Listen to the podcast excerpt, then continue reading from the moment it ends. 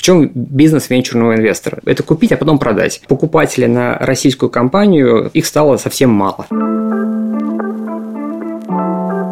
Сделано предприимчивый подкаст о людях, бизнесе и технологиях.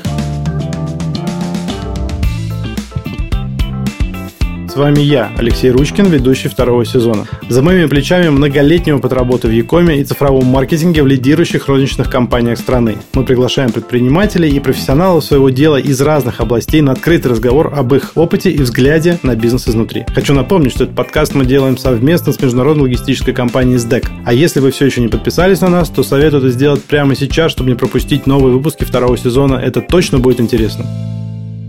В 2022 году радикально изменились условия работы для многих бизнесов. Но для многих участников венчурной индустрии в большинстве случаев все разделилось на до и после. Какие-то стартапы-инвесторы приняли решение полностью оборвать все связи с Россией. Те, что остались, делают ставку на поддержку государства и растущий спрос на новые решения со стороны крупных российских корпораций, которым приходится искать замену западным продуктам. В любом случае, все оказались в ситуации, когда нужно делать сложный выбор и кардинально менять всю систему целей и взглядов на мир. Узнаем, как смотрят на эту ситуацию наши гости. Ольга Сгибнева, директор по инновациям СДЭК, и Владимир Коровин, эксперт по инвестициям и инновациям и SEO Апит Capital. Ольга, Владимир, здравствуйте. Привет. Esiet! Привет. Расскажите нашим слушателям немного о себе, своем профессиональном опыте. Последние полгода в СДЭК я занимаюсь инновациями, фабрикой стартапов, точнее, новыми проектами, продуктами, бизнесами. До этого 6 лет в этой же компании СДЭК я была директором по маркетингу. Ну и, в общем, скромно замечу, что то, насколько СДЭК сейчас известен, распространен и популярен, произошло не без моей заслуги. В целом у меня маркетинговый опыт. Я работала до этого в IT-компаниях, в фармацевтических, в маркетинговых маркетинговом рекламном консалтинге. По образованию я социолог. В целом всегда работа моя строилась на стыке продвижения, развития маркетинга, продаж продуктов.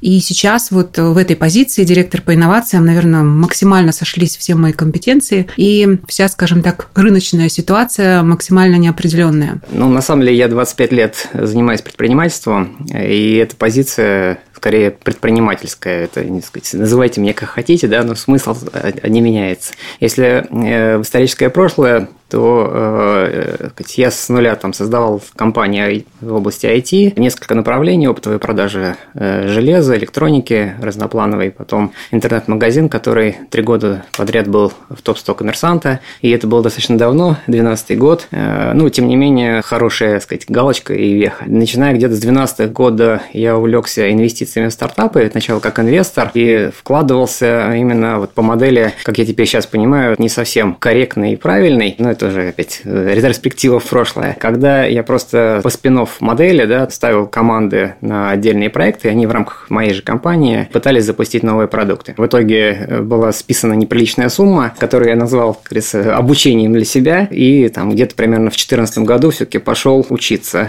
и понимать, а как же у нас инвестировать в стартапы. Как ни странно, эта отрасль только-только, в общем-то, зарождалась. Я прошел путь, когда попробовал прям руками поработать с большим количеством проектов. На сегодня в итоге у меня получилось, что за плечами около 400 проектов, с которыми я работал, и там портфель где-то проектов 10 э, активных, не считая умерших, э, вот, и несколько тысяч, которых там я посмотрел. Соответственно, вот э, сегодня здесь момент, что я выступаю как инвестиционная компания, и это такая очень тоже интересная составляющая, то есть это и инвестиционный клуб, это и команды, которые занимаются развитием этих проектов и внедрением инноваций в компаниях-клиентах, в том числе достаточно крупных. Там, вот, например, там, самый, самый большой клиент у нас сейчас это компания, которая оборот 15 миллиардов долларов.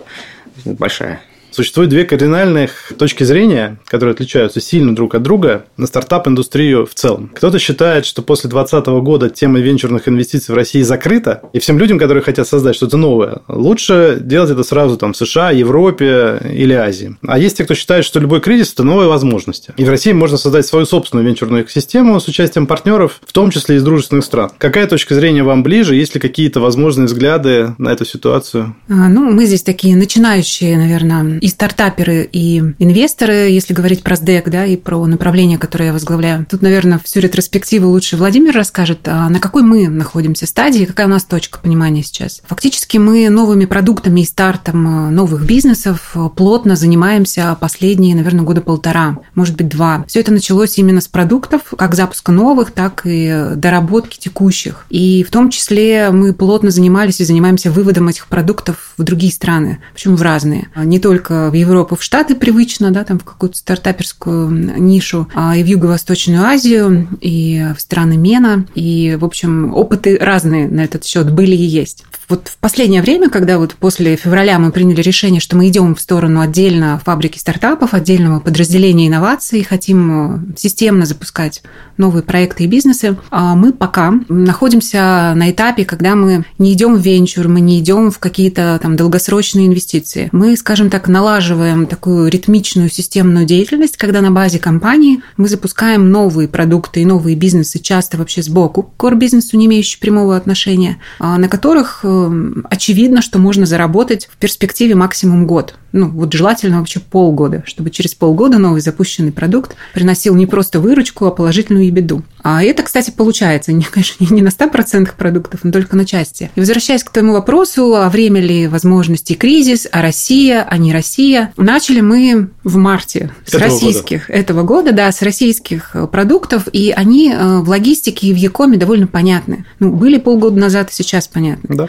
Да, это то, что можно подхватить из э, ушедших брендов сейчас, да, это то, что можно привести с учетом сложности логистики и сложности закупок и продать здесь в России. И, в общем, налаживание всех связей э, вокруг этого, да, всей этой инфраструктуры. И с маркетплейсами, и с классическим Якомом, и с покупателями. Вот в эту сторону, ну, мы, естественно, пошли первым шагом, потому что она логична и очевидна. Спустя где-то, наверное, уже месяц-полтора мы немножко пересмотрели свое понимание, а как мы работаем с международкой. И сейчас мы кардинально по-другому смотрим э, вообще, наверное, на бизнес и новые продукты и, и бизнесы. А мы смотрим на них сразу в контексте вот международки, да, то есть мы смотрим не на Россию конкретно или не на конкретно какой-то даже регион типа Латинской Америки, а мы смотрим, куда вообще глобально движется, ну, мир, скажем так, да, какие есть глобальные тренды и с чем точно имеет смысл работать. И смотрим э, на это сквозь research, то есть мы каждый регион минимально ресерчим с точки зрения, что там с e-com ом, что там с маркетплейсами, что там с сервисами вокруг e-com а, и что там есть еще отличное вот от тех уже понятных для нас точек, которые мы изучили.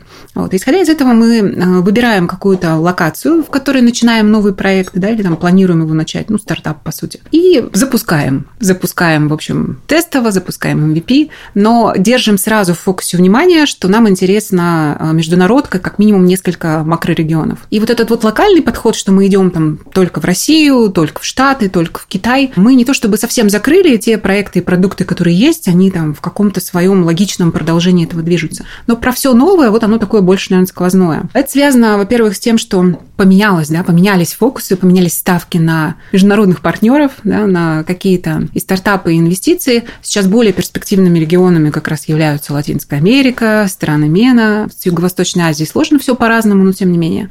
Вот. Тем не менее, есть какие-то еще наработки, да, которые тоже не хочется терять, их хочется как-то видоизменить, понять как. И в целом довольно быстро все меняется, если смотреть на тренды локальные, поэтому, как ни странно, да, вот кажется, что вот в кризис надо делать то, что сработает завтра, мы стараемся все-таки посмотреть, а куда идет глобальный тренд, как он будет разворачиваться. И какие-то вещи стратегически становятся действительно более понятными. Вот какие-то остаются под вопросом, какие-то мы понимаем, что локально можно использовать, но как они дальше отыграют, неясно, поэтому больших инвестиций туда не будет. В среднем, наверное, так. Ну, то есть такой подход, как бы те бизнесы, которые можно запустить быстро из России в других странах, используя наработанные технологии и опыт, вы просто их точечно проверяете в этих местах, как они могут Ну, нет, тут нет фокуса из России, тут есть фокус как раз из той страны, в которой планируется запускать. Потому что из России запускать, ну, по крайней мере, все, что связано с логистикой и с Якомом, не очень интересно. Ну, с логистикой понятно, почему. Таможня ну, самое да. сложное через Россию. На самом деле, любые запуски логистические мимо России на порядок легче сразу. Поэтому из фокуса России, я как раз об этом и говорю, мы смотреть перестали. Мы, в общем, начали переставать так смотреть еще год назад. Да, ну вот как бы полгода назад мы как-то ускорились в этом вопросе и перестали быть такой российской компанией, которая развивается из России. Мы стали действительно компанией там с 25 плюс странами угу. мировыми. И из каждой точки мы смотрим ну, вот, в два фокуса. Первый вот из той страны, в которой что-то собираемся разворачивать, второй вот с глобальной позиции, то есть не из России. Вот это, наверное, ключевое изменение, и вот мне кажется, оно сильно наше мировоззрение поменяло, и пока что это выглядит ну, каким-то правильным оправдывающим себя ходом. Ну и я думаю, что не я один, но много людей, я думаю, в России благодарны за SDAC Market и за то, как он помогает нам сейчас получать некоторые товары, которые в стране больше недоступны. Ну да, SDAC Shopping, Mail Forwarding, те сервисы, которые да. действительно быстро удалось запустить, развернуть, и можно как-то решать угу. сложившуюся ситуацию, да. Окей, Владимир, а ты что думаешь? Слушай, ну я, видишь, оговорку в предыдущий раз сделал как раз э, с какой точки зрения мы вообще смотрим на инвестиции на проекты, да, и на какой рынок, э, на какую, на горизонт доходности, да, мы говорим, да, вот Оля очень, так сказать, здорово подсветила, это как раз вот то, на что, на, на которые я когда-то сам наступил, да, что, в общем-то, надо достаточно быстро выходить на выручку, и здесь, это, кстати, один из э, элементов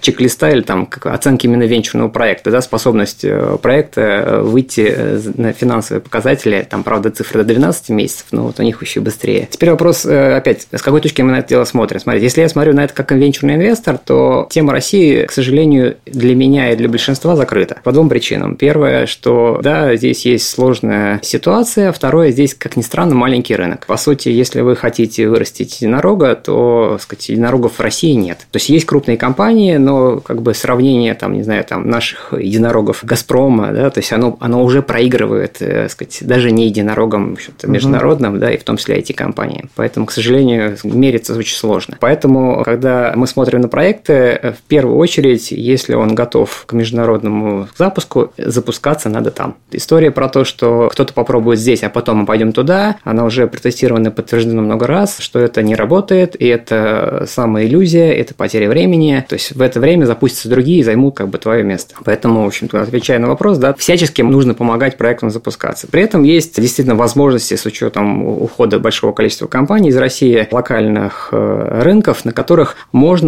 строить крепкие бизнесы, но это не венчур. Это там ты можешь хорошо зарабатывать, и примеров тоже очень много. И сейчас действительно как бы, в общем, прям вот набирает, набирает обороты. Э, и это просто, опять же, разные типы инвесторов. Я либо ожидаю... Да, дивидендный бизнес или да, да, да, это именно бизнес, так. Конечно. Вот, поэтому у нас как раз именно вот это такая удобная ситуация, потому что у нас есть э, венчурный клуб, ну, инвестиционный клуб, да, и там разные инвесторы, которые выбирают то, что им ближе. Отсюда, в общем-то, и ответ, да, на вопрос, что как бы если есть э, возможность запускаться сразу как бы за пределами, а второе, имеют право запуски локальные, да, но надо понимать, что это просто какой-то кэш э, в каком-то промежутке времени, не более того. А какие изменения потребовалось внести вот в структуру компании, в ваши процессы внутренние для того, чтобы вот так разом взять и перестроиться? Но все-таки запуск там компании здесь и в любой другой стране мира – это, в общем, э, совсем разное. Да, ну, видите, нас, нас готовили, с одной стороны, да, там пандемия уже немножко, ну, да. да, но на самом деле эта история готовилась много раньше. Венчур он исторически смотрел, то есть уже мы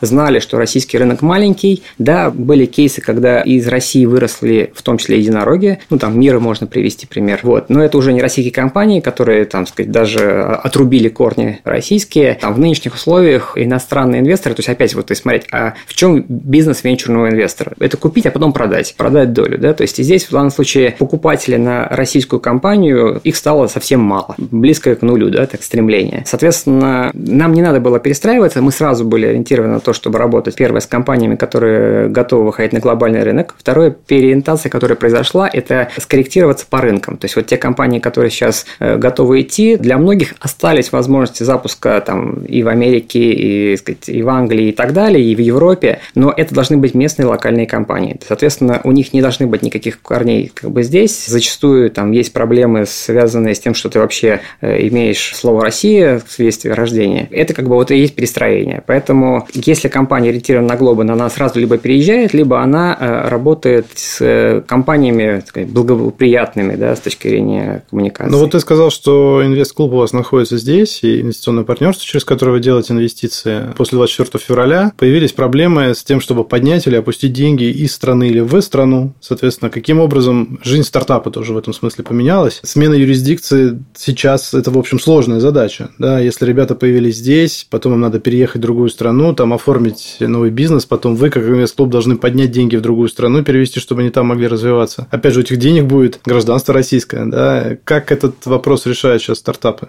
Первый шок был, он сейчас, наверное, прошел, как раз там первые месяцы. Сейчас налажено и то, и другое, и третье. И э, там у большинства инвесторов, ну, как бы опять зависит от, от чеков, все-таки часть денег уже находились не в России. Угу. К сожалению, на них также повлияла ситуация вот такая политическая, да, и что многие из них потеряли эти деньги, в том числе, которые находились за рубежом, и у них там возможности для этого ограничились. Здесь осталась ситуация такая, что мы, первое, сразу либо инвестируем в проекты, которые находятся за пределами, вот. То есть этого... они сразу там находятся? Они изначально. сразу там угу. находятся, да, они структурируются сразу в стране пребывания. Угу. Второе, то есть после 24 числа был огромный исход, там большое количество проектов уехало. Ну, то есть вот те, которые uh-huh. именно глобал. Uh-huh. Они по ходу перестраивались. И третий пункт, что бизнес это бизнес все равно. И если у проекта есть динамика, он умеет продавать, он двигается, инвесторы найдутся, и в том числе западные. Да. И проблем, что вот это проект из России, и он так растет, ну, такой нету ситуации.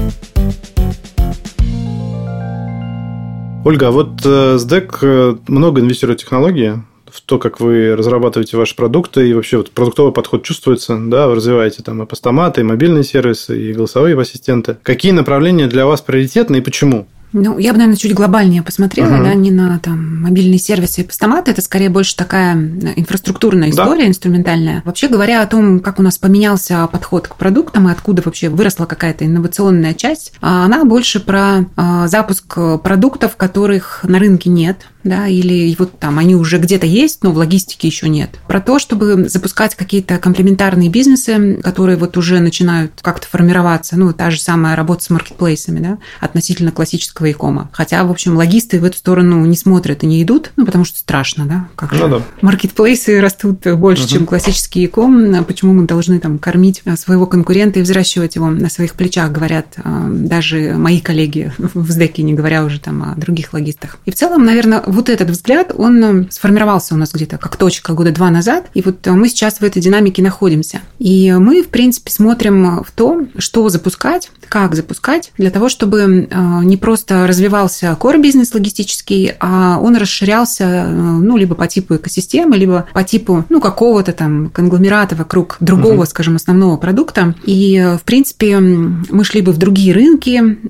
либо в те же рынки, но могли бы там запускать продукт, у которого может быть другая выручка и другая беда. А, и если вот так крупно смотреть, то, наверное, у нас вот ну, два или три даже сейчас вектора. Первый вектор, я про него уже немножко сказала, да, это вектор связан с ростом маркетплейсов и продаж на них относительно классического икома. И здесь, э, ну, бессмысленно э, топтаться в конкуренции на уровне доставки и фулфилмента, хотя, конечно, у нас там есть продукт доставка до маркетплейсов, есть продукт фулфилмент, все это, конечно, есть. А мы начали смотреть в сервисы вокруг маркетплейсов, и вот, в частности, недавно запустили сервис, который дает возможность селлерам работать на нескольких э, маркетплейсах, и это IT-продукт, по сути. То есть, да, там есть куча услуг, и агентских, и логистических, но вот фишка его в том, чтобы работать было удобно. Да, и там есть синхронизация складских остатков, есть синхронизация, в принципе, окон, товаров и так далее.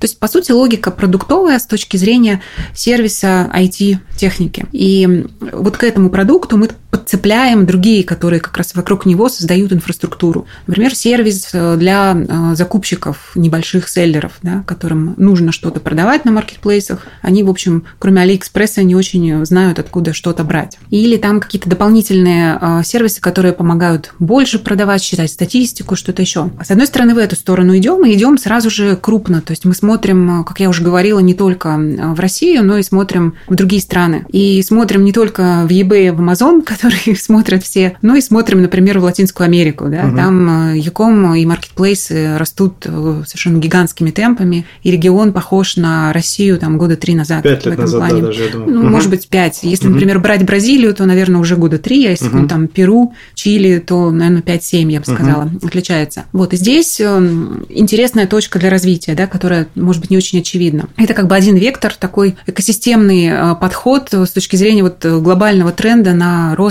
э, маркетплейсов и селлеров там. Такая клиент-центричная стратегия такая, да? Взяли ну, клиента, посмотрели, да, какие возможно. сервисы ему нужны, и начали их реализовывать. Ну, мы чуть глубже смотрим, но сейчас э, не об этом речь, а скорее фокус вот в в, такой вот э, островок, да, угу. который там параллельно с core-бизнесом растет. И растет тоже вот сразу на уровне глобальном. Угу. Вот второй фокус, он действительно такой технологический. Почему он вообще вырос технологически? Когда я поняла, что нужно запускать там не один, два, три продукта в год, как я это делала, будучи директором по маркетингу, а там один, два, три продукта в месяц, то э, стало понятно, что да, у меня нет инструментов технических, как это запускать. И писать там на Java 4 месяца MVP, ну, я не могу себе позволить. И э, мы нашли партнера классного low-code платформы платформа с Galaxy это. Очень здорово продвинулись э, вообще с ними в вариантах э, потенциальных новых бизнесов. Но вот на первом уровне это возможность MVP э, собрать быстро. Быстро угу. это две недели. И собрать джунами. Ну, mm. то есть, фактически я вообще просто своих системных аналитиков не очень корректно переучила. То есть, я сказала, ребят, вот вам мои боевые задачи. Я знаю, что вы никогда раньше не программировали. Вот, и вот вам с Galaxy. Вот давайте, делайте.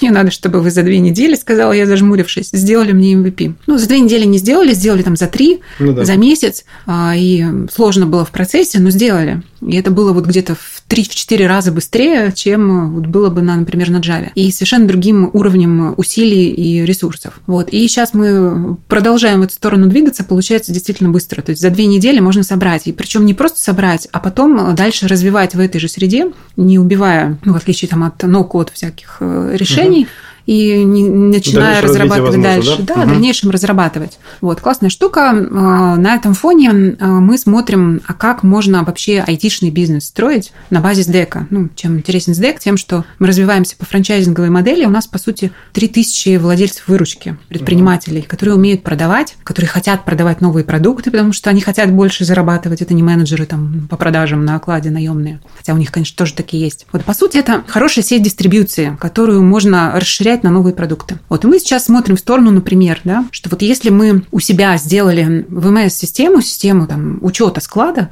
классную, крутую, с учетом всей нашей экспертизы, но легкую, да, как мой Такие склад, только, вещи, только да. очень, очень глубокий, ВМС, да, да, и очень, очень крутой, да, и очень кастомный, да, и который можно там под задачи других бизнесов кастомизировать легко, быстро и дешево. Вот, то мы э, можем продавать его как темплейт, как шаблон. То есть мы можем убрать свои интеграции из него, ну или даже не убирать, если мы своим партнерам партнерам продаем, и там фирменный стиль. И, по сути, это уже собранный продукт угу. который э, можно взять и вот э, кастомизировать очень легко под себя, и это будет гораздо более удобное решение, чем там условный мой склад. Не хочу обидеть, мой склад, ну хороший там для, ну, да. своих задач. Угу. Вот, и по сути для малого и среднего бизнеса это очень классный инструмент, потому что они могут себе позволить только коробку, ничего больше. И вот таких темплейтов, шаблонов, их может быть много. Они, понятно, могут быть наши, и мы начинаем с этого, да, но и они могут быть дальше у клиентов, которым мы продаем платформу, решения, они эти решения пишут сами и не просто с ними живут, сокращая свои сроки и бюджеты на разработку, ну и дальше продолжают на них зарабатывать. Ну, это вообще другая точка и вообще другой бизнес. Ну, вот он как бы в принципе не про логистику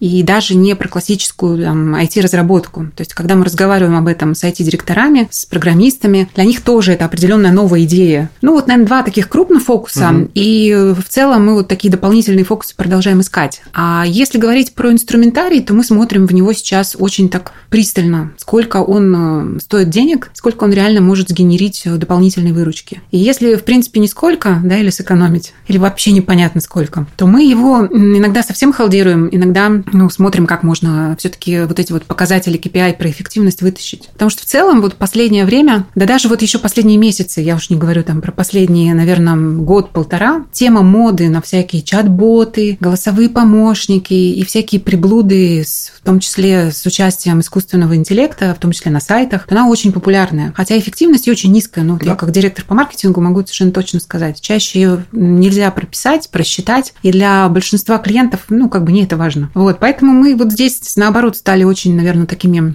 придирчивыми, внимательными и учимся считать там, где не считали. Вот и акценты все-таки больше у нас такие стратегические на то, где можно больше заработать принципиально. Но вообще идея такой конверсии своей собственной ERP-системы и платформ, на которых вы работаете внутри, в SaaS-продукт с превращением его как бы в точку дохода из кост-центра в профит-центр, она такая достаточно интересная. Кажется, что это действительно один из потенциальных, наверное, способов поднятия и капитализации и выручки в наше время. Да. Когда продукт уже разработан, и все, что надо, немножко его доделать и начать монетизировать другим способом. Да, здесь ключевая точка, что фактически экспертизу, накопленную ну, вот в нашем случае за 23 угу. года, никак иначе, наверное, не монетизируешь. Угу. Ну, то есть монетизируешь, не автоматизируя, да? Да, да, да. Вот, а здесь вот именно способ, э, как ее автоматизировать. Угу. Ну и фактически малый и средний бизнес – это двигатель продаж в кризис. Вот, поэтому кому как не им давать возможность зарабатывать для себя там и для нас. А вот э, можно тебя попросить рассказать еще какой-нибудь пример маленький? Вот вы сделали MVP на платформе Low Code за две недели, за месяц, и вот запустили. Вот какой-нибудь пример такого MVP как продукта, да, мне просто интересно в масштабах SDEC, я понимаю, что огромная компания, много сервисов, много продуктов, много контрагентов, причем с обоих сторон. Какой такой продукт можно взять и за две недели, там, за месяц выпустить на рынок, чтобы он э, показал уже первые результаты в MVP? У нас э, собран агрегатор доставок. Ну, он технически работает с точки зрения э, генерации денег пока нет, но здесь вопрос не технический, а больше нашего пивота смены вообще uh-huh. парадигмы полностью примерно. Но вот за месяц собрали, ну, по сути, сайт, интерфейс с да. движком, uh-huh. который делает интеграцию с любым перевозчиком, вот, и на интерфейсе показывает калькулятор, трейсинг, и можно выбрать подходящего себе перевозчика, причем это именно международный контекст. Mm-hmm. Вот, и сделать заказ Соответственно, угу. все работает. Да. Круто. Месяц на это мы потратили, может быть, чуть-чуть больше. Это как раз был один из тренировочных проектов. Сделали несколько внутренних проектов, ну, их прям совсем сделали быстро, буквально за пару недель, там, связанные с э, отпусками, учетами э, кадровыми. Такие HR, да, проекты. Да, да, да. Ну, на которые, знаете, всегда жалко денег, да, потому что они точно же не приносят никакой Я прибыли. точно пойду посмотрю эти проекты. У меня тоже есть проблемы с этим, с отпусками как раз, да, с кадрами. Я обязательно да, зайду да, посмотрю. Да, да, могу дать тестовый стенд на лоу-коде. Отлично. На самом деле, да можно быстро понять, как это работает. Да, это будет круто, спасибо. Владимир, ты сказал, что венчур в России закончился? Ну, это мое мнение. После 24 февраля. Ну, при Кстати, этом... знаешь, оно подтверждено цифрами, да? Да, вот, да. Кстати, это тоже интересно. Я просто сейчас... Я с твоим мнением согласен. Да, добавлю про это, да, потому что на самом деле сейчас несколько, как бы, сказать, компаний, которые, ну, ведут там статистику исследований, и прям самое свежее. Завтра, кстати, будет анонс предыдущего первого, ну, как бы, полугодия, будет как раз Day Insight делать, будет презентацию по этому поводу, показывать цифры. А предыдущие цифры следующие, что это еще одна компания, Partners, да, они делают э, тоже такое свое исследование, венчурный барометр достаточно известное. Uh-huh. 31 сделка по сравнению с 121 на август месяц. Вот примерно цифры.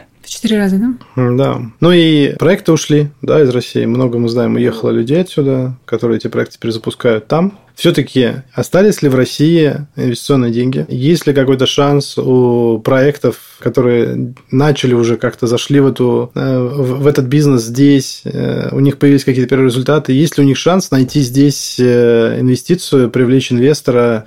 Может быть, это как раз те ребята, которые рассчитывают на дивидендную доходность каком-то будущем. Скорее, чем Знаешь, инвестиционные ну, с, с моей точки зрения, остались и те, и другие, и третьи. Просто, к сожалению, э, сказать, их осталось мало. И вот эта серия как мыть золото, да, то есть это ты рано или поздно свой самородок найдешь, но просто угу. ты можешь потратить очень много времени. Вот это очень близко к этой истории. Во-первых, ну, про инвестора отвечая, да, инструментов для зарабатывания у людей, у которых сохранились как бы, капиталы там, или продолжают поступать, не так много. То есть э, западные рынки закрылись практически, да, то есть им приходится работать с российскими рынками. Есть кейсы уже когда компаниям приходится возвращать эти деньги в Россию, потому что там стало небезопасно их держать. Вторая категория, что люди операционную выручку продолжают показывать, и куда эти деньги, в общем-то, вкладывать, э, а для них остается вопросом. Там фондовый рынок тоже не показывает. Ну, про банковский сектор мы вообще молчим, наверное, да, то есть он всплески какие-то показывает там в моменте, да, что можно какие-то проценты получить. Угу. Вот, поэтому, в принципе, бизнес как объект вложения, он остается интересным и актуальным. Это то, что иногда иногда и нашим инвесторам как раз и понятно, потому что они в большинстве своем из бизнеса. И второе, они иногда добавляют еще и ценность для тех проектов, которые вкладывают. Про проекты, э, возвращаясь, что уехали вот как раз вот такие глобал проекты, но э, в России всегда была специфика, что глобал проектов было мало. И как бы, ну, сейчас их стало еще меньше. А угу. по сути, количество инициатив, там, креативных студентов, э, идей не уменьшилось. Возможно, они стали более сырыми, и приходится с ними как бы, в общем, там, больше работать. И здесь, кстати, вот такой кейс, что большое количество инвесторов, вообще инвестиционных различных там образований, да, пошли в сторону школьников. Пошли, например, школьные акселераторы, которые как бы стимулируют там создание идей или каких-то проектов. Стали появляться там те же самые хакатоны. Вот Оля приводила пример две недели, да, но на самом деле есть кейсы, когда нейросеть люди писали за 30 часов. Угу. И это реально работающие инструменты. Я иногда просто поражаюсь, когда в таких проектах участвую, то есть как они там вот реально, ну, они, конечно, не спят, но тем не менее за 30 часов делается решение, которое с удовольствием рассматривают глобальные компании. А ты сейчас э, именно про решение или идея плюс решение? Э, идея плюс решение. За 30 да, часов? Да. Круто. Вот. И это, кстати, хороший инструмент, который тоже можно использовать и который часто используют корпорации. Да? То есть вот сейчас большое количество происходит там хакатонов, ну, акселераторов, в которых как раз корпорации являются инициаторами или заказчиками, или там подбрасывают идеи, чтобы хотелось поработать. И это, кстати, один из инструментов, вот, кстати, мой вопрос Коле был, а где же вы идеи берете, да, которые запускаете в себя? Я расскажу. Вот. Э, вот. Ну, то есть, возвращаясь к проектам, то есть, проекты есть, э, люди есть, к сожалению, сложнее их э, как бы находить тот, который, в общем-то, там выстрелит, да, или, или путь от момента идеи до денег, он немножко увеличился. Угу.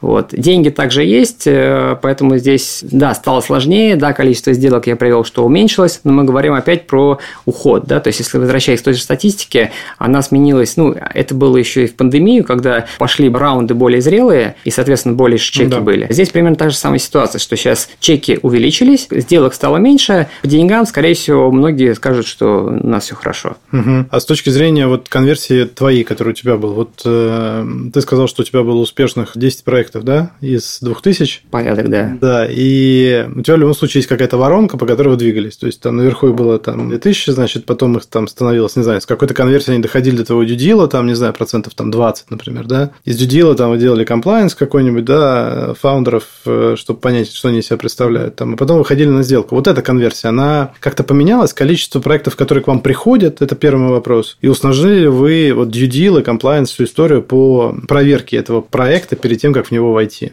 Ну, у нас как раз вот есть особенность, которую э, мы сразу себе решили вот эту воронку на старте починить. Поэтому мы э, скорее участвуем очень активно в программах акселерации, когда мы за какое-то количество времени, ну, там обычно это 2 месяца, 2-3 месяца, да, ты наблюдаешь за проектом. Вот, и отбор идет сначала проектов, которые подаются в этот акселератор, да, и, ну, с разными бонусами, ценностями. Иногда это инвестиции, иногда это продажи, вот там с IT-компанией я приводил пример, да, то есть мы успешные компании, которые отбили под они попадают сразу возможность э, продавать в 300 тысяч клиентов э, компании. Угу. То есть это такое нечестное преимущество, которое часто инвесторы ищут в проектах. Ну, То да. есть ты как инвестор самому сразу даешь. Соответственно, э, мы, как бы корректировав эту воронку, то есть я могу ее про свою сказать, да, получается, все равно у нас на старте где-то порядка несколько сотен проектов подают заявки, ну там в среднем 400-700. Даже в акселератор, да? Даже в акселератор, угу. да. Иногда чуть меньше, зависит от того, что за акселератор. В целом примерно цифры такие же.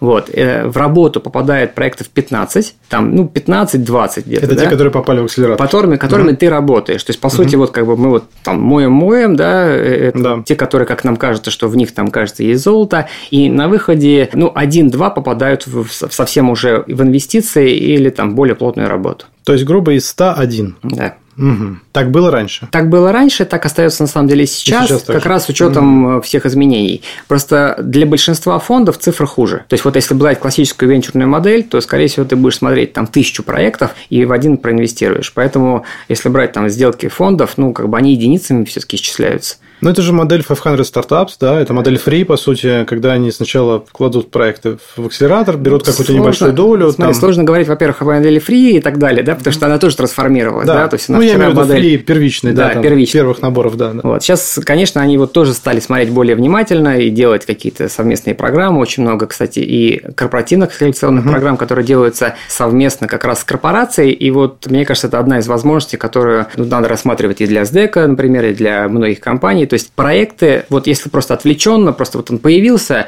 ему, конечно, очень сложно и найти деньги, и выйти на результаты, но если у него есть рядом корпорация, да, это особенность России в том числе, да, то есть это ускоряет, нам э, повышает вероятность того, что он все-таки угу. не умрет в свои классические там 1-3 угу. года. Последний вопрос на эту тему у меня есть. Ожидаем ли мы какие-то деньги из дружественных регионов к России? Э, есть ли твое ощущение, что ваш инвестиционный пул, да, инвестиционное товарищество ваше может пополниться людьми, не знаю, из Казахстана, из Армении, из Турции, причем именно резидентов местных, то есть не, не тех ребят, которые туда уехали и пытаются как-то обратно, скорее всего, они не будут пытаться это сделать, но вот именно локальные игроки, которые готовы сюда прийти своими деньгами, чтобы здесь инвестировать. Ну, там немножко другая ситуация, с моей точки зрения, да, то есть это все эти компании, они скорее создают возможности для того, чтобы эти проекты переехали к ним и базировались в них. Поэтому и в Казахстане там отдельно там есть э, хабы, которые развивают проекты. Сейчас ближайшие там вот несколько, там, 26 числа будет там Digital Bridge, э, большое мероприятие. Они отдельно устраивают инвестиционные э, форумы, которые посвящены именно такой вот своим компаниям. Поэтому инвесторов или денег оттуда сюда, ну, я поставлю там 99 ждем, да? сколько-то процентов вероятность, что этого не случится. Может быть, какое-то что, угу. какое-то, какое-то чудо да, произойдет. Но я думаю, что не стоит на это рассчитывать. Скорее, как бы эти деньги там тоже есть, они развивают свои проекты, и они, в принципе, рады нашим проектам, создав для этого условия. То есть скаутинг у нас, и да, потом переезд туда. Да, именно так. Угу, понятно, окей, спасибо. То есть они активно их зовут. Я бы, кстати, вернулась еще вот на э, предыдущий вопрос, вот то, о чем ты, Володь, говоришь, что вот есть какой-то большой входящий поток стартапов, их запускать в акселератор, работать с ними. Наверное, действительно, на фоне корпорации, на базе корпорации это делать хорошо. Вот из моего опыта по двум причинам. Первое, есть нечестное преимущество, как ты говоришь, про продажи. Да? Я могу запустить на сеть, можно сказать, искусственно продавать угу. продукт, сказать свои экспертизы, и он будет продаваться. Давайте, продавайте. Вторая точка, она, вот мне кажется, очень важная, и как раз во ФРИИ и в прочих акселераторах, когда я это немножко изучала, я вижу, что там большой пробел. На самом деле, сильно сократить количество неуспешных проектов можно на старте на уровне ресерча, ну, такого качественного. Не просто вот у меня появилась идея, и я пошла ее подтверждать, да, потому что она мне нравится, или она там нравится какому-нибудь фаундеру, у которого есть деньги, или там еще как-то. И вот, на мой взгляд, беспристрастно смотреть в рынок, да, можно только если у тебя действительно есть какая-то площадка, на которой ты эту базу создаешь. А базу ресерча ты не влюбляешься в какую-то идею, потому что ты смотришь по-другому. И вот я пытаюсь построить сейчас именно вот это. Да? Когда я говорила про то, что э, мы изучаем вот все рынки и все регионы, изучаем по там, длинному нашему чек-листу и смотрим, что у них э, с Якомом вообще, что с маркетплейсами, что там с ритейлом, что с тем, что с тем. И тогда на стыке начинают появляться географические точки, э, сегментные точки и продуктовые точки, в которых вот все сходится. Угу. И ты понимаешь, что здесь точно выстрелит. И вот уже вопрос, что именно и как это оформить, он становится таким техническим, техническим инструментальным. Да. Вот. И мне кажется, что без этой базы сократить воронку на входе и уменьшить количество вот этих вот компаний, которые в акселератор для работы попадают, вообще очень сложно. Но я примеров таких да. не видела. Вот. И в этом смысле, вот мне кажется, то, что может сделать корпорация, то, что вот хочу я сделать, мой такой челлендж, это вот как раз эм, сформировать базу, на которой ритмично, с учетом изменений вот в среде, целостно можно увидеть, вот тут появилась новая точка, угу. вот тут, вот тут. И, такой скоринг, э, скоринг идей. Да, такой. скоринг идей, угу. но таких качественных идей. Да. И, конечно, это не будет касаться вообще любых идей вот совсем. Да? То есть вот сейчас пришел ко мне, например, э, юрист нашей компании, говорит, я придумал там идеи, вот я даже мобильное приложение какое-то собрал, как там получать э, потребителю деньги юридически корректно, если мы там оказали некачественную услугу. И я смотрю, что у него проработка хорошая, да, у него экспертиза высокая, но я рынок этот оценить не могу Конечно. сходу, потому да. что, ну, там я им не занимаюсь. Вот, и поэтому прежде чем сказать, да, давай там иди на борт, я там тебе поспособствую, чтобы дали денег, э, я в эту сторону либо посмотрю чуть более системно, ну, это тогда будет означать, что чтобы мне посмотреть, мне надо, чтобы другие проекты стали э, на этом поле появляться. Конечно. Иначе чего туда смотреть? Вот. Либо пока не смотреть и сказать, окей, сейчас мы там с маркетплейсами, с Якомом, а, а к тебе посмотрим потом. То есть мне кажется, что следующий этап, и вот как раз коллаборация корпораций, акселераторов, консультантов, Володя, как вот типа твоей компании, тебя, в том, чтобы вот эти вот какие-то кластеры формировать, да, чтобы был уровень ресерча достаточно глубокий на определенный рынок или рынки, да, там не на весь там global всего. И смотреть э, на старте, что запускать, да, и какие есть шансы запуска. Понятно, что можно там что-то пропустить, и там, может быть, не стоит эти ограничения делать. Шансы повышаются. Но у меня кажется, да, что шансы повышаются, и вот мне кажется, вот это интересная идея, которую можно обсуждать. Здесь, знаешь, что добавлю просто, что э, это вопрос про бизнес-модели, и вот на самом деле то, что если вот там давать все всему какие-то свои названия, которые там, ну, там для нас э, привычные, и, может быть, кто будет слушать нас тоже, говорится, это услышит, да, то есть вот есть э, тематика, ну, как бы венчурных студий, которые сейчас очень сильно набирают обороты. То есть это когда как раз ты каким-то образом берешь идею, да, и, и по сути своими ресурсами ее, в общем-то, доводишь до ума. Вот, не как берешь стартап с улицы, да, смотришь, а получится у него не получится, да, и выживет, не выживет. И эта история в том числе для корпорации достаточно активно, да, то есть Это сейчас... главный страх вот как раз ребят, которые ходили в Яндекс или в Сбер, да, со своими идеями, они всегда боялись, что они идею свою принесут, и большая корпорация возьмет, за две недели повторит эту идею, да, значит, да, да, и да, проверит, такое, что, да. значит, она работает ну, или такой не надуманный работает. страх, мне кажется, да, от да, непонимания да, конечно, ну, я... индустрии. Я ровно об этом и говорю. И ты имеешь в виду, что такие истории появляются в России уже? Э, ну, их очень много уже сейчас, да, и их запускают корпорации как отдельные, да, mm-hmm. то есть, в принципе, если брать там примеры, то у там инновационно ориентированных компаний, да, уже есть, они уже попробовали акселераторы, они попробовали хакатоны, они, скорее всего, запустили какую-то свою венчурную студию внутри, да, там как бы в разных форматах, да, и, в принципе, пробуют, пробуют, пробуют, э, потому что вот там мой вопрос, а где вы берете идеи, он в том числе про это, да, то есть, э, ты, с одной стороны, ну, как бы в рамках рамках большой компании это там больше шансов найти что-то где-то, но э, вопрос запуска внутренних инноваций и вообще людей, которые могут от операционки сказать, поднять голову и прогенерить какую-то идею, э, это там ну, отдельный вызов да, для многих да. компаний. Вот, поэтому это все инструменты, которые могут и э, там очень такой друг с другом совмещаться и сказать, давать свою value всем, всем участникам. И, кстати, как один еще раз, ну, сюда же в эту шкопилку, то добавлю как раз вариант там, синдикатов, да, с точки зрения инвестиций, когда инвестирует не один фонд, а одна компания, а собирается там 5-10, а иногда и больше, в том числе частных лиц, да, и которые вкладывают по чуть-чуть, там, угу. по 10, 20, 50 тысяч, и тем самым э, они, с одной стороны, разделяют риски, а второе, самое главное, они на старте делают вот эту работу, за которую венчурный фонд часто платит достаточно большие деньги за due deal и там угу. понимание рынка, то есть, грубо говоря, то вот каждый вами... приносит какие-то свои знания, абсолютно, да, да, да, да. Угу. опыт, знания, компетенции, связи, и это как бы получает, дает возможность этому проекту, помимо денег, которые ему дали, угу. да, получить э, на, на борту, в общем-то... Истинный смарт-мани такой. Да, абсолютно. Угу. Да, это часто ценнее, чем деньги. Да, да, да. Особенно ценнее, да, особенно в России. Ольга, у меня вопрос про изменения на иностранных рынках, которые произошли после февраля 2022 года. У вас эм, было много, ну, точнее, несколько крупных проектов, которые вы развивали до февраля в международных рынках, и нам интересна вот их судьба, что с ними сейчас. Насколько вот это понятие дружественного, недружественного западного мира или, или не западного мира, насколько они применимы сейчас, мешает это как-то работать или не мешает, насколько отношение к вам, как к выходцам из России, вашим проектам как выходцам из России, оно усиливает ваши позиции, наоборот, ослабляет? Ну, если говорить про открытие подразделений, мы их открываем по франшизе, и работают они, и работали по франшизе в других странах. Угу. Вот, то, понятно, был определенный напряженный фон в Европе, особенно в Восточной Европе. Несколько франчайзи у нас закрылось, европейских. А, по ну, их инициативе? Ну, как сказать, по ситуации. Угу. Понятно, что они бы не закрывались, если бы у них была такая возможность. Но при этом у нас параллельно начался процесс, когда стали очень активно открываться, во-первых, в странах ЕАЭС, в том числе, кстати, выходцы из Украины, активно стали открываться страны, на которых мы вроде бы как и не смотрели раньше. Скажем, изменился фокус э, естественным образом, таким рыночным. Запросы открыть подразделения в других странах, не привычного для нас фокуса, они стали появляться. И открываются подразделения, нормально запускаются. Здесь все неплохо. Сложность основная в логистике. И понятно, что мы как логистическая компания, поскольку это наш core бизнес, э, здесь ну, нам больше всего приходится преодолевать трудности самостоятельно. Ну, тут, я думаю, все знают все. И про контейнерные перевозки, и про перевозки через хабы разных стран, которые то открываются, то закрываются, то снова открываются на других условиях. Это происходит буквально э, в период несколько дней, когда идет одна и та же партия, угу. на нее надо несколько раз переделывать документы и вообще искать способ, как сделать так, чтобы она все-таки доехала через второй э, какой-то путь,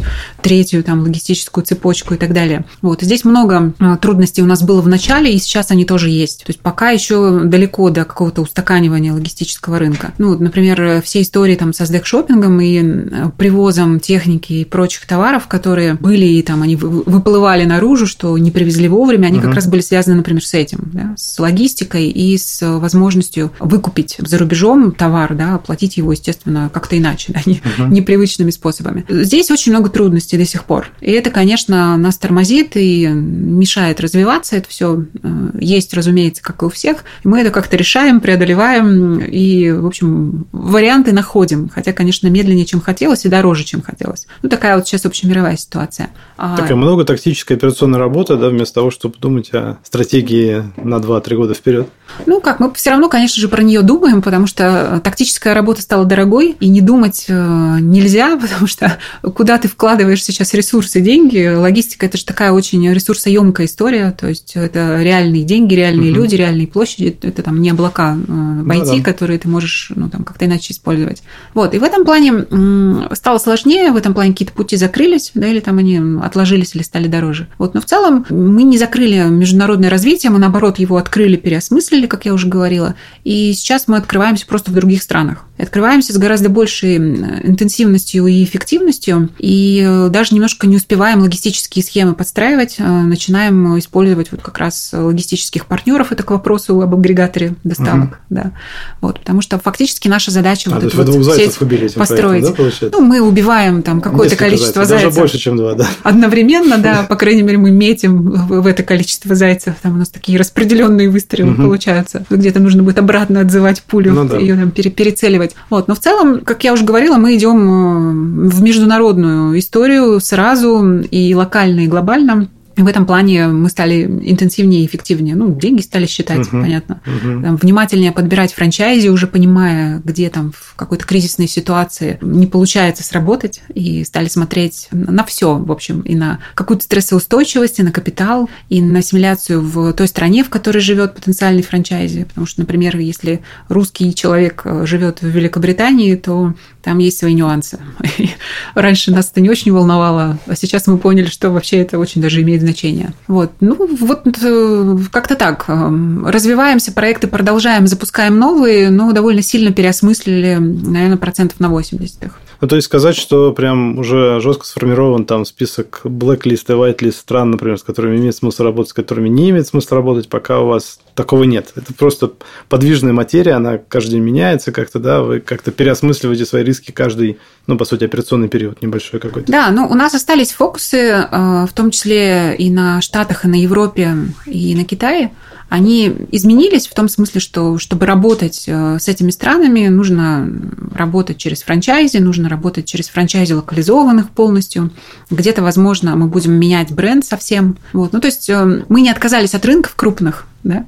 Вот, но мы э, смотрим, как с ними работать по-другому. И здесь мы действительно подцеливаемся и э, переосмысляем, как ты говоришь, там каждый операционный угу. период. Ну, в железобетоне ничего нет. Ну, ну сейчас, конечно. наверное, странно какие-то формировать жесткие стратегии. Ну, а надежда есть, что какая-то стратегия, не знаю, которую вы сейчас видите, она может сработать там на каком-то, хотя бы, не знаю, на периоде год? Да, точно сработает. Здесь э, в чем фокус? Нужно одновременно пробовать несколько вариантов, несколько стратегий, не фокусируясь на одной, потому что вероятность там, прилета черного лебедя очередного, да. она слишком высока. Но при этом ты не знаешь, что сработает, ты не знаешь, как это все развернется. Вот. Поэтому несколько стратегий, несколько тестов таких пошаговых, когда ты очень внимательно делая шаг, смотришь, как он разворачивается там, угу. в, в каком-то конкретном э, локации, а, что ты на это потратил, что заработал, что параллельно происходит, сравниваешь эту эффективность, целиком смотришь на картинку. Ну, вот какой-то такой вот процесс более, наверное, пошаговый идет. Точно что-то срабатывает. Не всегда то, что ты ожидал, даже я бы сказала, часто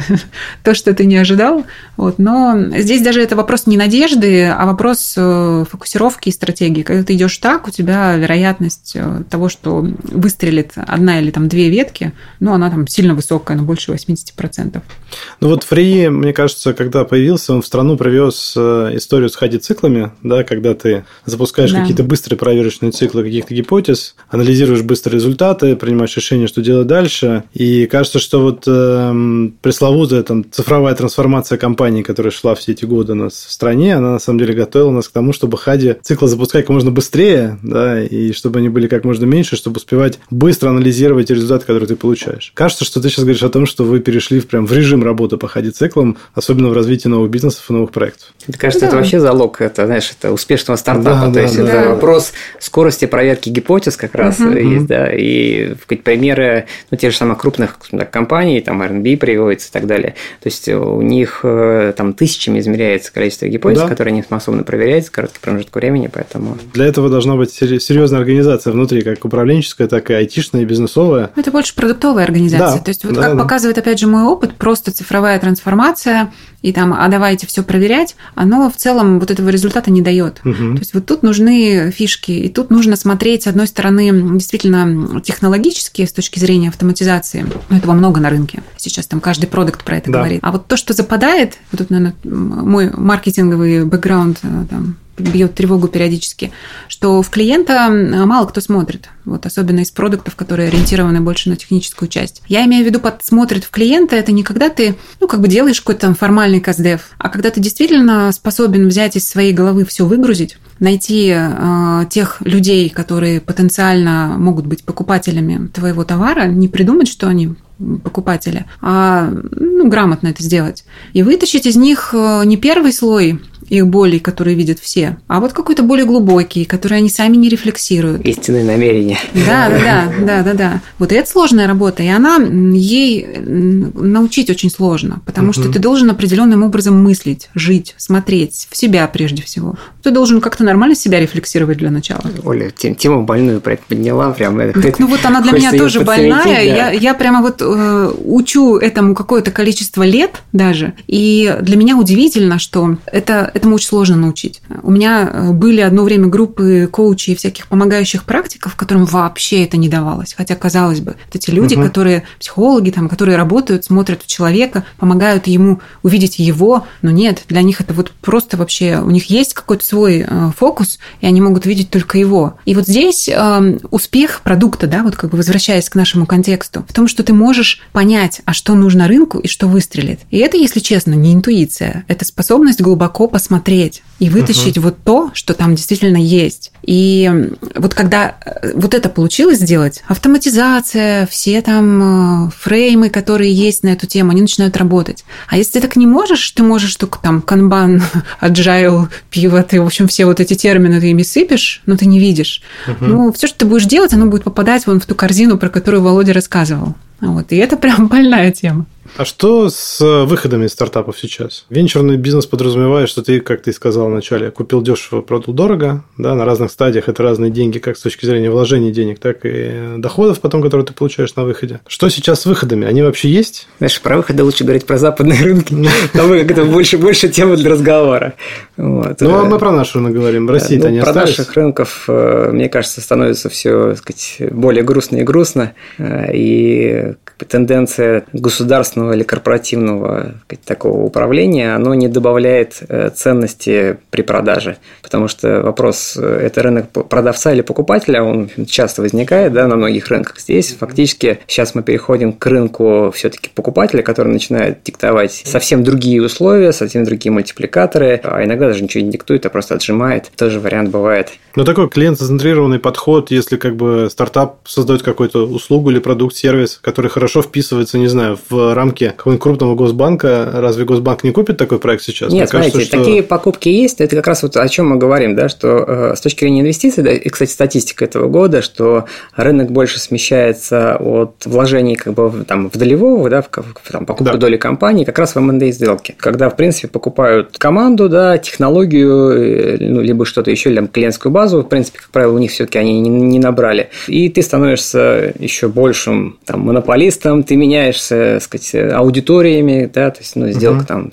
с тем же самым э, Яндексом недавно, да, то есть, которые прошли, да, там, по доставке. Э, это, с одной стороны, укрупнение, с другой стороны, это там для рынка, конечно, это все негативная история, с моей точки зрения, да, и а что еще продавать-то уже все занято. Сделок по выходу очень мало, как бы здесь есть свои особенности, связанные с тем, что часть сделок мы просто не видим, и, кстати, вот эти, любая сейчас статистика, которая сейчас э, там приводится, будь то по количеству инвестиций, будь то по количеству выходов, она, не, не зря говорят, она официальная, да, угу. а неофициальных сделок там большое количество. Сделки, которые мы мы проводили там у себя, то есть э, они, некоторые из них, даже большинство из них не попали в статистику. Ну, просто вот там наши акционеры, угу. да, не заинтересованы были это светить, ну, да, свои угу. задачи решают. Поэтому я думаю, что вот примерно то же самое остается. То есть покупки есть, мультипликаторы не очень хорошие, да, вроде бы ты зарабатываешь, там, наверное, для начинающего стартапа там заработать, ну, там, продать компанию с оценкой, например, там 4x и там что-то еще, это хорошо, да, но это вообще не про венчур. То есть мы говорим, что, сказать, ну, вот там последние сделки там с фигмой, да, то есть первые инвесторы э, сделали там почти 400 иксов, совсем другие, да. Кстати, а последние, которые вкладывали на раунде Е, сделали 8 иксов, то есть, грубо угу. говоря, они вложили там сказать, несколько десятков ну, миллионов. Там суммы да. другие, да. Да, там другие суммы, другие риски. Конечно. Вот. Э, ну, они гарантированно заработали на коротком промежутке времени. Ольга, а у вас вот политика в СДЭКе, что вы растите проекты изнутри, и у вас, кажется, получается это делать. Какова вероятность того, что вы станете участником рынка экзитов? Да, собственно, придете на рынок стартапов к Владимиру, спросите у него портфель проектов э, и что-то купите у него? из его портфеля? Да, у нас изначально мы обсуждали э, два пути, и этот в том числе. Пока он у нас на халде, ну, мы точно к нему вернемся, и продолжим с Володей это обсуждение. А, у нас было, э, у меня так, я бы сказала, в качестве тренировки была такая попытка провести две M&A сделки. Вот, на самом деле хорошо, что не получилось э, договориться, потому что ну, дальше стало понятно по результату, что не было там рынка, не было там угу. того, что компании предлагали. Я просто вижу сейчас, что это вообще другой процесс, в принципе. Абсолютно. Он абсолютно по-другому строится, и я на него точно доберусь, скорее всего, уже в 2023 году. А, сейчас у меня задача задача вывести вот на такой ритмичный цикл а, выход новых продуктов э, на положительную ебеду и на быстрый запуск на сеть. Вот это такая база, на которой, собственно, мы договорились э, с учредителями. И э, база просто до этого была создана. То есть я, будучи директором по маркетингу, занималась продуктовой трансформацией в том числе. И у меня, в принципе, уже был отдел, который новые продукты запускал и ресечил. И вот сейчас моя задача ускорить и повысить эффективность всего этого процесса. И дальше двигаться уже там следующим этапом венчур. А с учетом, как сейчас это все выглядит, и Володя сейчас подтверждает своим рассказом, можно не торопиться, вот,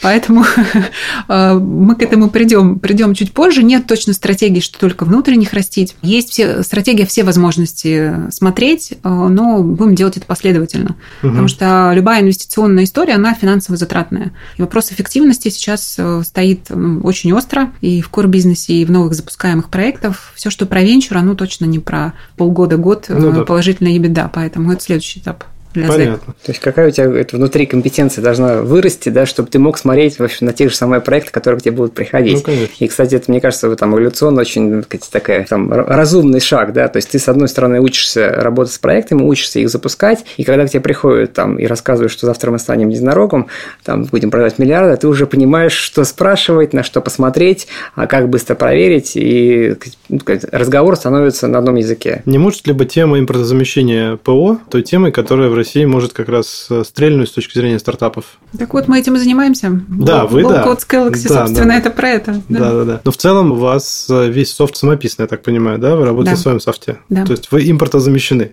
Мы импортозамещены, мы всегда считали это минусом. Сейчас мы понимаем, что это огромный плюс. Но, как я уже говорила, мы смотрим дальше на следующий шаг. Как свою enterprise крутую компетенцию Вытащить попилить, в сервисы да. Да, попилить угу. в SaaS-сервисы и на этом зарабатывать. То есть СДЭК в целом это импортозамещающая компания компания российским ПО. Да, в том числе. И сейчас, на самом деле, огромная проблема у Enterprise в том, что им делать вот с этими своими космолетами, да, мы это угу. называем, которые ну, нужны только другому крупному Enterprise. Да, конечно. На самом деле, их пересобрать в логику малого и среднего бизнеса можно, да, с точки зрения процессов, да, с точки зрения идеи. Вот, но если их переписывать, то невозможно. Угу. Поэтому мы и предлагаем, говорим, давайте мы пересоберем ваш космолет на лоу-коде и запустим его по своим каналам малого и среднего бизнеса и угу. поможем и вам зарабатывать деньги, и нашим франчайзе, и клиентам угу. наших франчайзи. Клиенты наших франчайзи – это почти весь e-com ну, российский. Да. И мне кажется, это вообще очень перспективная история. И, кстати, я так заодно импортозамещением тоже занимаюсь. Вот я приводила пример, что ушли а, не, не только вендоры ушли, да, это понятная история, или там перестали поддерживать, а уходят же конкретные сервисы, вот, и в марте ушел, например, кэшбэк-сервис LetyShops, да. который 50% рынка кэшбэка угу. держал, украинский сервис. Да. И ну, мы случайно в это посмотрели, и мы сделали свой кэшбэк-сервис. Мы, кстати, его собрали на лоу-коде, а, чуть дольше это делали. Еще один MVP. Да, еще один MVP, и вот э, мы его внутри уже запустили. И, по сути, таких точек очень много. Угу. То есть, когда было какое-то ПО маленькое, кастомное, и вендор ушел, и больше ничего про это нет, и рынок небольшой, он не кажется каким-то перспективным, в него не идут импортозамещения заместители на уровне государства, наверное, не пойдут никогда. Вот это тоже классная точка приложения усилий, в том числе малого и среднего бизнеса. И мы в эту сторону тоже смотрим активно. Э, Владимир, а вот есть данные, что объем инвестиций в софтверную индустрию в 2021 году превысил показатель 2020 года там, в 2,4 раза. Вот по вашему опыту и там, вашему скаутингу, и потому что в целом вы знаете про российские стартапы, много ли компаний сейчас, которые являются стартапами, реально занимаются импортозамещением ПО? Выпускают свой офис или делают какие-то свои базы данных, которые компании смогут использовать, интерфейсы к ним? Вот э, что-то в этом направлении делается вообще? Ну, мне кажется, знаешь, они исторически, во-первых, э, уже пытались заниматься импортозамещением, потому что многие, э, ну, либо копировали какие-то сервисы, да, либо пытались сделать там то же самое, только лучше, да, не зря вот этот мем, да, что мы то же самое там, как Uber, только, только для этих. Здесь, э, знаете, вот сейчас в какой-то момент даже устал, да, когда приходят одни проекты, которые делают одно и то же. Ну, то есть, вот они приходят, говорят, мы там вот, там, не знаю, там, работаем с там, лидогенерацией, да, вот, вы делаете свой бизнес дальше, а мы вот там ну, это такое все-таки вокруг, да, да. все-таки импортозамещение ПО это что-то такое, системы какие-то. Но да. вопрос э, создания систем, то есть э, у нас сейчас ну, практически по всем направлениям э, есть решения, которые российские. По каким-то из них мы там исторически достаточно сильны, ну там те же самые информбезопасность, да, угу. там Каспийский, да. Доктор Веб и так далее, да, то есть это в том числе международные компании, которые на рынке, в общем-то, известны не только российским. В большинстве своем, то есть если брать там исходную точку, с которой вообще в эту историю заходили, то, конечно, это были больше западные компании, которые имели другие ресурсы для развития своих продуктов. Наши компании от них все-таки отставали. Есть параллельное движение, э, и вот там сейчас произошел там время чек, когда сказали, вот мы там сказать, занимаемся импортозамещением более активно, чем раньше. Продолжают активно сейчас как бы и запустилось много проектов, которые продолжают делать разработку там проектов замещающих, и как бы есть успешные, но они отстают. То есть с точки зрения там, сказать, функционала, конечно, он проигрывает. То есть, в целом это рынок, куда можно идти сейчас а, стартаперу, искать там какую-то Можно нишу. идти, но опять возвращаясь к тому, на какую цель вы пытаетесь достичь. Да. Да? То есть на сегодняшний момент, если вы хотите сделать проект на российском рынке, хорошо, здесь можно заработать. Э, достаточно, ну, вопрос направления, да, там, сегмента целевого рынка, на который ты идешь, то ли там вот мы говорили про малый бизнес, сложная тема для продаж, хоть и рынок больше, кажется, да, э, государство вроде много платит, но, сказать, сложно сложно продавать. То есть тут везде свои особенности и нюансы. Поэтому те, кто работали там, сказать, активно с государством, они имеют и другие ресурсы для создания продукта соответствующего уровня. То есть это, скорее всего, не про стартапы. Для стартапов это больше сказать, ну, какие-то такие э, микропроекты, да, которые сказать, либо прям принципиально инновационные, которые в какой-то момент все говорили, нет, это, мы в это не верим, но неожиданно он вырос, и сказать, теперь мы им пользуемся каждый день. Вот э, ты упоминал, что в ближайшие дни выйдет э, отчет Десайта по объему венчурных инвестиций. Мы знаем, что в первом квартале 2022 года было на 27% больше, чем в первом квартале 2021 года инвестиций сделано. Что будет дальше с рынком венчура России? С моей точки зрения, это такой это птица Феникс, которая сейчас сгорела, да, и нам надо подождать, когда уже она возродится, да. да.